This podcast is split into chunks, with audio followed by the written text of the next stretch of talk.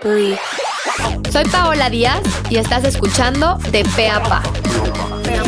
En este espacio hablaremos de principio a fin sobre éxitos, fracasos y tips que te ayudarán a crecer tanto personal como profesionalmente. Platicaremos con expertos, emprendedores, te platicaré mi historia como empresaria y sobre todo aprenderás de los consejos y errores de personas que han luchado por sus sueños. Este espacio fue creado para ti, que tienes el potencial para lograr todo lo que te propongas. Nosotros te acercamos las herramientas. Bienvenidos a De Pe a Pa, un podcast de 40 decibeles. Bienvenidos a un nuevo episodio de Pe a Pa. Me llena de alegría tener a la invitada de hoy, que se llama Lore Lozano. Lore, bienvenida. Muchas gracias. Pa, qué gusto estar aquí eh, desde lejos, pero cerca. Así que yo encantada. Oigan, pues les platico la parte profesional. Lore, platícanos un poquito sobre tu carrera y luego les platico la parte personal porque también está padre que sepan de dónde nos conocemos Lore y yo, etcétera. Pero platícanos un poquito de tu trayectoria, Lore. Bueno, yo, al igual que tú, eh, soy diseñadora, estudié en el ITESO en Guadalajara, eh, después hice un máster en marketing digital y también en alguna parte de mi vida algún curso de Design Thinking and Business Innovation. Entonces, todo esto junto hacen lo que soy ahora aunado a pues un montón de trayectoria de, em, de trabajo, ¿no? Que yo creo que es donde más aprendes. Entonces mi perfil es un poco, yo siempre digo holístico, porque no me dedico a una cosa, sino que hago un poco de todo que al final es lo que es las marcas, ¿no? Que es a lo que me dedico. Y la razón por la cual quise tener a Lore aquí es porque ella es una de las personas más creativas que conozco. La admiro como mujer, como ser humano. Es una persona lindísima, siempre de buen humor, súper buena líder con su equipo de trabajo. Y como siempre le he dicho, la admiro porque logró emprender un negocio en el otro lado del mundo, literalmente se fue de Guadalajara a España. Entonces, creo que tiene muchísimo que aportar porque creo que lo que ha logrado no ha sido casualidad, sino que realmente eh, ha tenido como ciertas eh, tendencias en lo que hace y creo que, que, parte de este éxito también tiene que ver por su buen conocimiento en el branding, ¿no? Entonces, eso vamos a hablar el día de hoy, vamos a hablar de la importancia del branding en las marcas.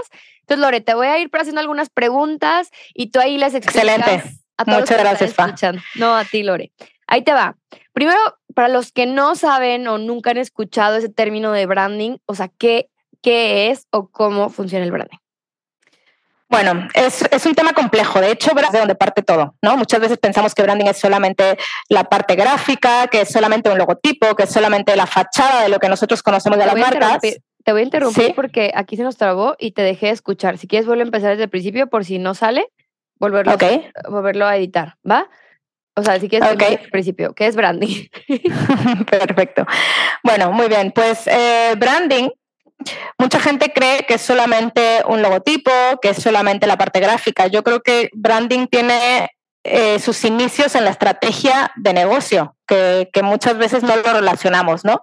¿Por qué? Porque yo sin una estrategia de negocio no entiendo qué quiero hacer, no entiendo a dónde quiero ir. Eh, seguido a esto, pues muchas otras estrategias, ¿no? Antes de empezar a diseñar, que mucha gente le dices branding y lo primero que piensa es, ah, diseño gráfico, logotipos, ¿no? Antes de empezar a diseñar, antes de empezar a hacer todo este proceso, existe un proceso de, de interiorización de marca, ¿no? Para entender qué quieres hacer.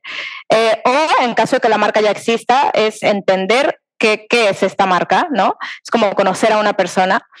Eh, luego, ¿cuál es tu estrategia? Porque con base a tu estrategia tú tienes que diseñar, ¿no? O sea, no es primero el diseño y luego la estrategia. Luego, el nombre, ¿no? El nombre que tengo tiene sentido o cómo le doy un nombre a, es darle la identidad. Luego, esta parte de estrategia de personalidad, luego la parte de estrategia de marketing, de comunicación, eh, todo esto junto por supuesto, el diseño, ¿no? Todo esto junto yo creo que no podría existir sin el otro, incluyendo la estrategia de negocio, para mí eso es branding, ¿no? O sea, es, un conjunto muy complejo que para mí, si lo tuviera que em, decir en muy pocas palabras, es tal cual como conocer a una persona, ¿no? Cuando tú conoces a una persona, y aquí me voy a extender un poquito en lo que es el branding, ¿no? Cuando tú conoces a una persona, es como si yo te conozco a ti, Pa, en la calle, y yo no te conozco de nada en, en un mundo anterior, y yo llego a, con la gente y les digo, uy, yo ya conozco a Paola, perfecto, pero solo te vi, ¿no? Claro. Entonces, cuando la gente llega y me dice, no, no, yo ya tengo todo, yo ya tengo mi marca, en realidad no te necesito, digo, ah, perfecto, ¿no? Eh, lo que tienes es la fachada de tu marca, porque es el logotipo, pero no tienes más, ¿no? Entonces, si tú tuvieras que comparar el branding con algo, tú piensas eh, en conocer a una persona. Si tú solo conoces la fachada, solo conoces el logotipo, no conoces realmente a la persona. Por lo tanto, no está completo, ¿no? Este panorama. Entonces, a grandes rasgos, eh, es muy complejo de explicar, pero a grandes rasgos es esto. Y una pregunta, Lore, cuando dices estrategia de negocio, o sea, ¿qué es lo que tú requieres como para realmente hacer un branding más a profundidad? Porque imaginemos que alguien va a empezar con su negocio y pongamos un ejemplo de joyería, ¿no? Entonces yo llego contigo, Lore, y te digo, oye, Lore, quiero hacer mi branding. Tú me dices, necesitas la estrategia de negocio como para yo no solamente hacerte la fachada. O sea, ¿qué es lo que requieres de ese emprendedor o qué es lo que necesitan esos emprendedores que nos están escuchando como para realmente hacerlo de manera correcta? A ver, no sé si hay muchas herramientas, no sé si alguno de los que nos esté escuchando em, esté familiarizado con el Business Model Canvas, que es una de las herramientas que en lo personal a mí me gusta y yo uso, pero en general es tener esta, este resumen o esta em, proyección de hacia dónde vas, ¿no? Porque es lo mismo que, cuando tú planificas tu vida, ¿no? O sea, si tú tienes que darle personalidad a Paola o, o, yo a Lorena en este caso, si yo tuviera que construir mi vida desde cero, pues tengo que saber a dónde voy, ¿no? No puedo ir a ciegas. Entonces, eh, eso no me lo va a dar mi bonita cara ni cómo esté vestida, que ese es el logotipo, la parte final, como la mascarilla, ¿no? Eso me lo va a dar eh, hacia dónde quiero ir, qué tipo de persona quiero ser, etcétera. Entonces, si yo tuviera que trasladar esto a, un negocio, pues no solamente son números, por supuesto los números son importantes, pero yo tengo que proyectar eh, qué quiero lograr con esta marca, quién le quiero vender, em, quiénes van a ser mis aliados estratégicos, ¿no? ¿Cómo voy a hacer esto posible? Porque una vez que yo entiendo cómo voy a hacer esto posible y a dónde quiero ir, es cuando puedo empezar a ponerle cara y forma a la marca. ¿Vale? Entonces yo creo que esta parte de tener una estrategia de negocio es, esencial. O sea, no puedes empezar una marca sin esto, ¿no? Y te voy a decir algo, Lore, a mí me pasa mucho, y lo digo por experiencia, que llegan los clientes y quieren, eh, luego, luego el branding hace ciertas preguntas y no tienen mucha noción de cuánto les va a costar, por ejemplo, la materia prima, con cuánto inventario van a Claro, total. En qué canales de comunicación van a estar vendiendo ese producto, por ejemplo, si va a ser por internet, si va a ser eh, en un local comercial, en, o sea, varía hasta en qué zona lo vas a abrir, o sea, si lo vas a abrir en una zona más popular, una zona eh, un poco más fancy, eso está cañón. Y, y creo que nos emociona más llegar con un diseñador, llegar con una agencia y decirle, oye, yo requiero ya hacer mi branding, porque honestamente, probablemente, yo lo digo, o sea, porque soy una mente creativa, pues esa parte, a lo mejor como tú dices, de números o de estrategia o de realmente pensar. Está de flojera, ¿no? De flojera, exacto. Entonces, se te hace más divertido presumirle tu logo a tus amigos o a tu familia que un business model Canva, ¿no? O sea, está cañón. Entonces, eh, me parece muy, muy válido y muy cierto esto que, que mencionas, Lore. Entonces creo que es la primera recomendación del día de hoy, que previo a eso, pues investigar un poco más. Claro, y no solo quedarte con, perdóname, no solo quedarte con, con este tema de, eh, de cuánto quiero vender, cuánto va a costar mi producto y, y, ya está, ¿no? Sino profundizar un poco más y también entender lo que... Eh, lo que podrías llamar una competencia indirecta, que, para mí eso eh, revela muchísimas cosas de una estrategia de negocio, ¿no? Entonces, el hecho de también ver qué hay en el mercado, ver cómo lo hacen ellos, qué necesitan y todo este tipo de cosas es esencial, porque también te vas a dar cuenta cómo comunican, cómo se ven. Eh, eh, siempre voy a volver a este tema de, de compararlo con una persona y su círculo, porque al final es como cuando tú llegas a una fiesta, ¿no? Y, y la fiesta tiene una temática, supongamos, o, está dentro de una, lo que sea, ¿no? Entonces, tiene una temática y la temática, yo qué sé, es vestirse todo el mundo de flores. Entonces, eh, si tú llegas de repente vestido de, yo qué sé, iguana, pues no tiene, no tiene nada que ver. Entonces, eh, tendrías que inventarte una estrategia, ojo, que tampoco está mal, porque mientras tú tengas una estrategia que lo justifique, puedes salir vivo de esto, ¿no? Entonces, pero hay que entender a dónde vas también, ¿no? Hay que entender a, dónde vas y a qué quieres o a dónde quieres llegar. Entonces, creo que ya ahí ya llegamos a la segunda pregunta que yo te iba a hacer, Lore, sobre cuáles son los errores más frecuentes a la hora de crear marcas. Creo que el primero es no tener claro ese business model antes de, empezar a trabajar, pero ¿cuáles serían otros que a lo mejor alguien le resuena ahorita el oído y dice, chin, le estoy regando un poquito? A ver, uy, hay muchísimos. Em, uno es creer que lo sabemos todo. Eso yo creo que es importantísimo, ¿no? Porque mi primo, el amigo de mi primo es diseñador y entonces me hizo un super logo y, ya está. Y entonces como mi primo me dijo que mi logo era mi marca, pues ya la tengo. Entonces, eh, no lo sabemos todo. Así como hay doctores, cardiólogos, eh, otorrinos y muchísimas especialidades, así habemos muchos especialistas en distintas áreas al momento de crear una marca. Recuerda, estás creando una personalidad, una persona, ¿no? Entonces, entonces, no le vas a, si tú tuvieras que operar un ser humano, no vas a dejar que un cardiólogo opere un riñón o que un, etcétera, ¿no? Entonces, yo creo que el error número uno es creer que, que una sola entidad o que una sola persona puede hacer todo. Muchas veces dentro de una agencia, por eso hay tantos especialistas y por eso hay tantas este, secciones, ¿no? Porque, porque es súper complejo, ¿no? Entonces, eh, ese es para mí el error número uno. Em, error número dos, el no verlo como una persona, ¿no? Porque entonces volvemos a lo mismo. Si tú lo ves como una fachada, pues te quedas en la parte superficial y la gente superficial generalmente no te cae bien, ¿no? Entonces, em, eso es importantísimo. Y número tres, em, quiero hablar un poco de la inteligencia artificial, porque yo creo que que es una súper herramienta, de hecho nosotros la estamos usando a diario. Em, yo creo que, que va a revolucionar, bueno, ya está revolucionando el mundo, pero también creo que, que hay que ser responsables con este tema, ¿no? Porque nos hace de alguna manera sentir todopoderosos y, y, muchas veces no sabemos a dónde vamos y cómo puede afectar esto a cada sector, ¿no? O sea, te, pongo el ejemplo, la gente dirá, bueno, pero es una marca, ¿no? Muchas veces siempre voy a volver como ejemplos más humanos. Tú ahora mismo con el chat GPT o con cualquier eh, herramienta que, que, tenga inteligencia artificial, eh, si yo le pregunto cómo operar un corazón, muy probablemente me va a contestar, no lo sé, quizá no, pero, pero bueno, me va a contestar y entonces el error sería pensar que yo lo puedo hacer, ¿no?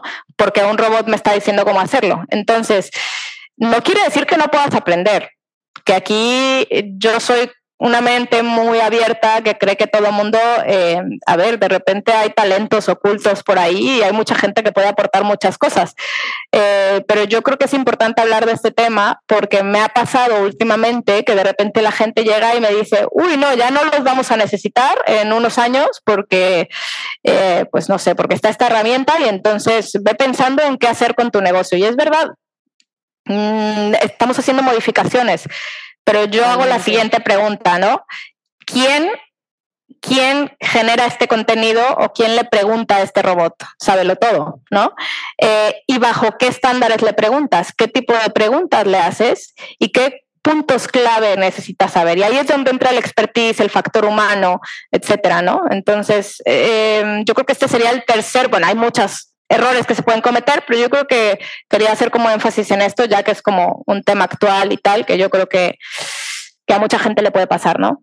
Creer que como, como ChatGPT me hace un logo, eh, saber que ya tengo una marca entera con lo que me hicieron de logo, ¿no? Cuando en realidad tienes la fachada. Totalmente.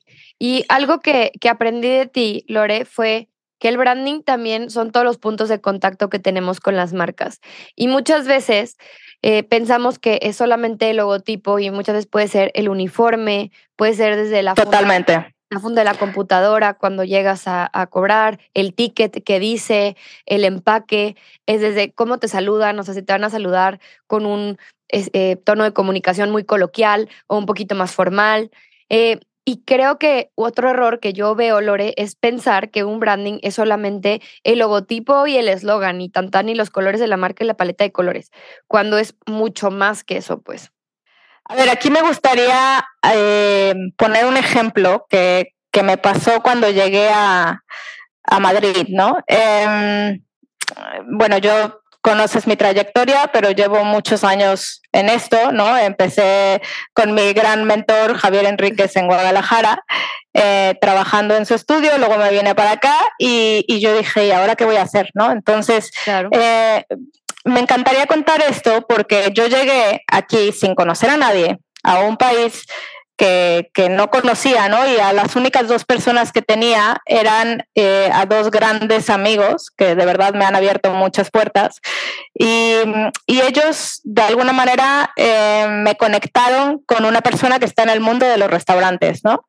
Y entonces eh, yo llegué con esta persona y esta persona me dice, pues yo no sé para qué te necesito, creo que no te necesito, pero si tú me demuestras que te necesito, pues estoy interesado, ¿no?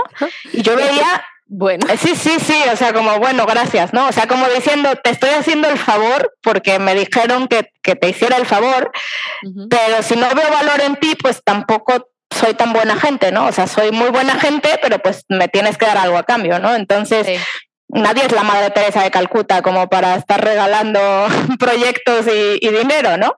Entonces, yo veía tantas deficiencias en una marca que ya era exitosa que yo decía, le voy a hacer una presentación y le voy a explicar el, el por qué su marca, aunque es exitosa, porque ojo, el hecho de que tú tengas una marca eh, eh, con un solo logotipo, no quiere decir que te vaya a ir mal. Hay muchísimos negocios exitosos que les va increíble y tienen un logo, ¿no? Claro, claro, Pero sí quiere decir que te puede ir mucho mejor, ¿no? Entonces, em, ¿qué hicimos? Pues para empezar, este lugar tenía no sé, 50 logotipos diferentes, ¿no? Porque cada proveedor que llegaba eh, le ponía su tipografía y un poco de su salsa y quedaba hecho un desastre, ¿no?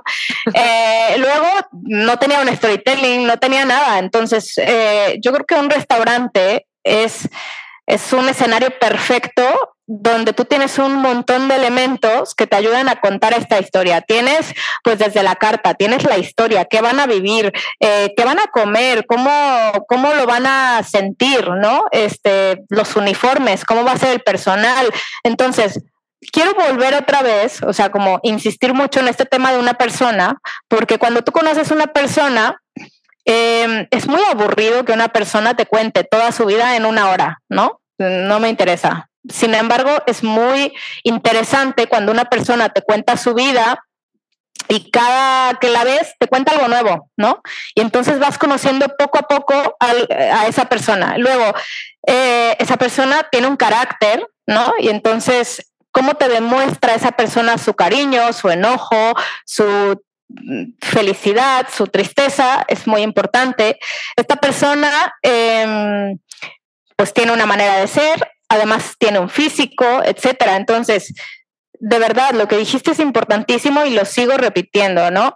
El hecho de tener un logotipo en mi opinión, no es tener una marca, ¿no? Entonces, eh, una marca se construye con miles de elementos que son comparables al construir a, una vida, ¿no? O sea, una vida de una persona, eh, porque le estás dando vida a la marca. Y yo siempre, cuando doy capacitación a, los restaurantes, que aquí en Madrid nos dedicamos un 80% de restaurantes, le digo a la gente, oye, eh, es que tú no eres, dejas de ser Juan o Pedro o María, ¿no? eres la marca. Entonces, estudiamos a la marca y es como ser actor, tal cual, ¿no? O sea, tú, tú en el momento en el que entras ahí, eh, te tienes que meter en el papel de la marca. ¿Por qué? Porque solo así la gente va a conocer la marca a través de ti, ¿no? Tú eres la voz de la marca. Y para ser la voz de la marca, pues hay muchos elementos que juegan en esto, ¿no? Entonces, cuando mi cliente entendió esto, que yo creo que le costó un tiempo entenderlo, porque luego también hay un trabajo en equipo muy importante, ¿no? Que es, eh, necesitas tener a alguien dentro de la empresa que sepa ejecutar todas las estrategias que tú haces, porque cuando tienes empresas con muchos empleados, es, tú no puedes tomar el control de todo, ¿no? O sea, hay partes operativas que tú no puedes hacer, etcétera. Entonces, eh, yo tuve la gran fortuna de, de tener un cliente tan maravilloso, de tener amigos tan maravillosos que me conectaron con él y de tener también piezas muy importantes dentro de la empresa que lograron entender em, qué era lo que hacía, ¿no? Y cómo podíamos aplicarlo también a la parte operativa. Pues tal fue el éxito que llegó el segundo proyecto, el tercero, el cuarto, el quinto y ahora estamos en el sexto, ¿no? Entonces, eh, ¿qué es lo que hace que un emprendedor o que un empresario que me diga no te necesito, de repente diga, te necesito y entiendo que eres la primera cosa que tengo que hacer al abrir un restaurante, porque se dio cuenta que, que a él ya le iba perfecto y que ya era viral en redes y que ya tenía una marca fenomenal, pero que al tener todo esto le fue inclusive mucho mejor y de repente a nivel equipo dijimos, Dios, ¿qué estamos haciendo? O sea, salimos en Vogue, salimos en no sé dónde, estaba todo lleno el lugar, eh, unas colas tremendas de una hora de espera y la gente esperaba para vivir la experiencia, ¿no? Entonces, esa es la respuesta de por qué una marca que solamente un logo es una persona superficial y una marca que te cuenta una historia que va mucho más allá, la gente se enamora y quiere más, ¿no? Y como para bajarlo, Lore, y los que dicen, ok, yo quiero eso de mi marca y quiero empezarlo. O sea, yo entiendo que hay que ir con un especialista, que esto tiene una metodología súper especializada, pero me gustaría preguntarte cuáles serían como las tres pepitas de oro que tú hiciste, por ejemplo, para estos proyectos exitosos, que sientes que cualquier persona pudiera aplicar o que tienen que tomar en cuenta para realizar su marca. A ver, eh, primero, entender la estrategia de negocio, ¿no? Em, este proyecto que les estoy compartiendo es un caso de éxito muy grande, se llama Calle 365 y era un proyecto donde pues tenemos mucha, mucha gente que, que, entra en este, en este, digamos, equipo, ¿no? Entonces, entender que no lo puedes hacer solo, aunque yo sea experta, yo necesito de un cliente que me permita desarrollar y que crea en mí también, porque si yo le voy a decir al doctor qué hacer, pues entonces no lo necesito, ¿no? Entonces, que crea en mí, que nos deje trabajar eh, este lado creativo de su marca. Eh, necesito también entender que necesito un concepto, ¿no? Y que sin un concepto voy a hacer, en este caso, un bar más, ¿no? Entonces, Madrid, para los que conocen Madrid y para los que no lo conocen, es un reto muy grande porque yo no conozco una ciudad en el mundo, y se los digo de todo corazón, que tenga la cantidad, aquí le llaman restauración, ¿no? O sea, que es todo restaurantes y hoteles. La cantidad de restaurantes y bares que hay en Madrid es impresionante, ¿no? Entonces, yo no conozco un lugar con más competencia. Por lo tanto, si no estás dentro del juego, adiós. Entonces, tienes que tener un concepto que la gente te vea y diga, wow, ¿no? O sea, esto es en el tema de restaurantes, pero también en el tema de, de, cualquier otra empresa, no sé, si tú eres incluso un abogado, que es aburrido ese tema, ¿no? Eh, mucha gente yo le digo, a ver, ¿cuál es tu diferenciador? Y me dicen, no, no, es que soy el más eficiente, el más rápido del mercado. Y dices, tú y todos los demás. Calidad sí, tú y todos los demás, ¿no? Entonces, y me dicen, es que no sé qué más. Y les digo, a ver, ¿cómo eres tú? O sea, piensen en que están creando una persona. O sea, aunque Paola pueda tener una gemela que es idéntica físicamente, eh, tienen una personalidad muy diferente. Entonces, hay que hablar desde la parte emocional, ¿no? Entonces, si me preguntas puntos clave es, em, uno, tener confianza en, los profesionales, porque al final eso te va a abrir muchas puertas. Eh, muchas veces a mí me ha tocado muchas situaciones, eh, incluso de ego, ¿no? Entre profesionales también, no necesariamente los clientes, ¿no? Totalmente. entonces hay que saber ser humildes, hay que saber reconocer que tenemos que trabajar en equipo y que quizá yo no sé algo que, que el otro profesional sabe y que quizá el otro profesional sabe algo que puede complementar el proyecto. Entonces siempre ver eh, en positivo para los proyectos, ¿no? y cómo sumar. Quizá incluso hasta el mesero te puede dar una idea que dices, Dios, no lo había pensado así, ¿no? Porque cuando tú involucras a toda la gente en el proceso de la marca, la gente se emociona, la gente quiere que abra el lugar, ya, ya lo quiere ver activo porque fueron parte de un proceso. Entonces, yo creo que es eh, pues esa parte de darle una personalidad, darle un alma aunque seas lo que seas, seas un restaurante o seas lo que, lo que seas, hablar desde el corazón, hablar más desde la parte emocional. La gente está cansada de ver cosas frías y, y que solo te vendan, ¿no? Es lo que yo le digo a la gente. Cuando tú abres unas redes sociales y supongamos que vendes calcetines, y tú solo pones oferta, calcetines, oferta, no sé qué. Qué aburrido. Es como conocerte a ti, Paola, y que todo el día me digas, hola, Lore, te vendo, eh, yo qué sé, cualquier cosa, ¿no? Y nunca me cuentas de tu vida, nunca me cuentas qué haces. Entonces, esa es otra cosa que es clave, ¿no? Clave en una marca no le quieras vender a la gente todo el tiempo, cuéntales quién eres, enamóralos de ti, ¿no? O sea, dales pedacitos de ti para que digan, wow, yo, yo quiero ser parte de esto, ¿no? Em, y digo, no sé si... Yo, yo creo que con esto yo, Lore, o sea, yo rescato varias cosas. O sea, el primero es tener un concepto eh, que cuentes una historia, o sea, lo que dijiste. Tres, tener muy claro el modelo de negocio. Cuatro, involucrar a tu equipo. Y cinco, el que tú comuniques en los canales digitales sea enfocado a conectar por medio de emociones, historias y no necesariamente siempre estar vendiendo. O sea, como que creo, que rescato eh, todos estos puntos y pepitas de oro. No sé si los dije bien, Lore, o, hay algo más que quisiera sí, por ahí. No, yo creo que todo engloba lo mismo, ¿no? Es eh, darle personalidad a la marca y, tratar de ser consistente. Eso, eso, me faltó y es muy importante, la consistencia, ¿no? Eh, no pensar que porque ya tengo un proyecto desarrollado, ya no necesito nada más. Eh, es, es, algo que se tiene que estar alimentando día a día de, de gente que está nutrida de la marca, ¿no? Entonces, creo que eso también es muy, muy, muy importante para que la gente no decaiga eh, y no deje de quererte, sino que te quiera más cada vez, ¿no? Y, algo que dijiste que de toda esta plática, Lore, yo rescato, o sea, el branding es como si fuera una especialidad de cualquier otra carrera, que muchas veces hoy por todas las herramientas que tenemos digitales decimos, ay, yo lo puedo hacer, en cinco minutos hago un logo, ¿para qué, para qué contrato a un diseñador? Creo que las personas especializadas en branding no es solo hacer un logo, sino realmente todo un, desarrollo de estrategia, de personalidad, lo cual hace la diferencia entre un logotipo sin alma y un branding que realmente cuenta una historia y que llena restaurantes y que las personas sienten emocionadas hasta de trabajar en ese lugar y también de ir a comer con sus amigos y pasar un buen rato, ¿no? O sea, que creo que es la, la gran diferencia. Y algo más que rescato de toda esta plática es confíen en, que, en quien contratan. O sea, realmente creo que nuestra, este, nuestra profesión tiene como esos roces de ego un poco por parte de los clientes donde quieren hacer como, yo sé que quieren ver a su bebé crecer y quieren que a ustedes, este, sea como a su gusto, pero al final acuérdense que hay que empatarlo con el mercado que queremos llegar. Claro. que realmente ese mercado conecte con lo que tú quieres ser. O sea, no pasa nada que salga a tu gusto, pero analizar qué mercado va a ser ad hoc a lo que tú quieres realizar de tu marca. Pues me encantó esta plática, Lore. Me fascinó. A mí también, me encanta, es un tema que, que me apasiona, que además no solamente es, es, mi trabajo del día a día, sino que es mi pasión y que me despierto todos los días con ganas de hacerlo, ¿no? Y, y es justamente esa alma lo que yo creo que, que vale la pena, ¿no? Em, es lo que hacemos en el estudio todos los días.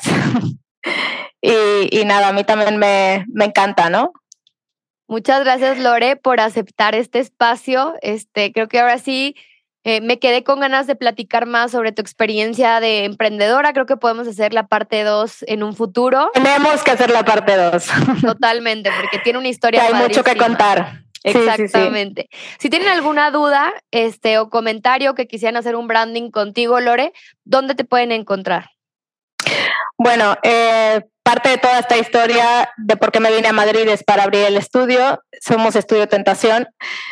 Creo que próximamente estaremos lanzando por ahí de junio o julio también una marca que es Lorena's Mind, que se va a dedicar un poco más a consultoría, cursos, etcétera. Y em, bueno, encantadísimos de, cualquier cosa, cualquier duda, que nos contacten, eh, que nos busquen, que vean un poco de nuestros proyectos y aquí estamos, felices. Muchas gracias, Lore, por el espacio. Me encantó tenerte por acá. Ahí mándele mensajito, cualquier cosa, cualquier duda. Ella es la más fregona en branding que conozco. Y nos vemos en otro episodio de DPAPA.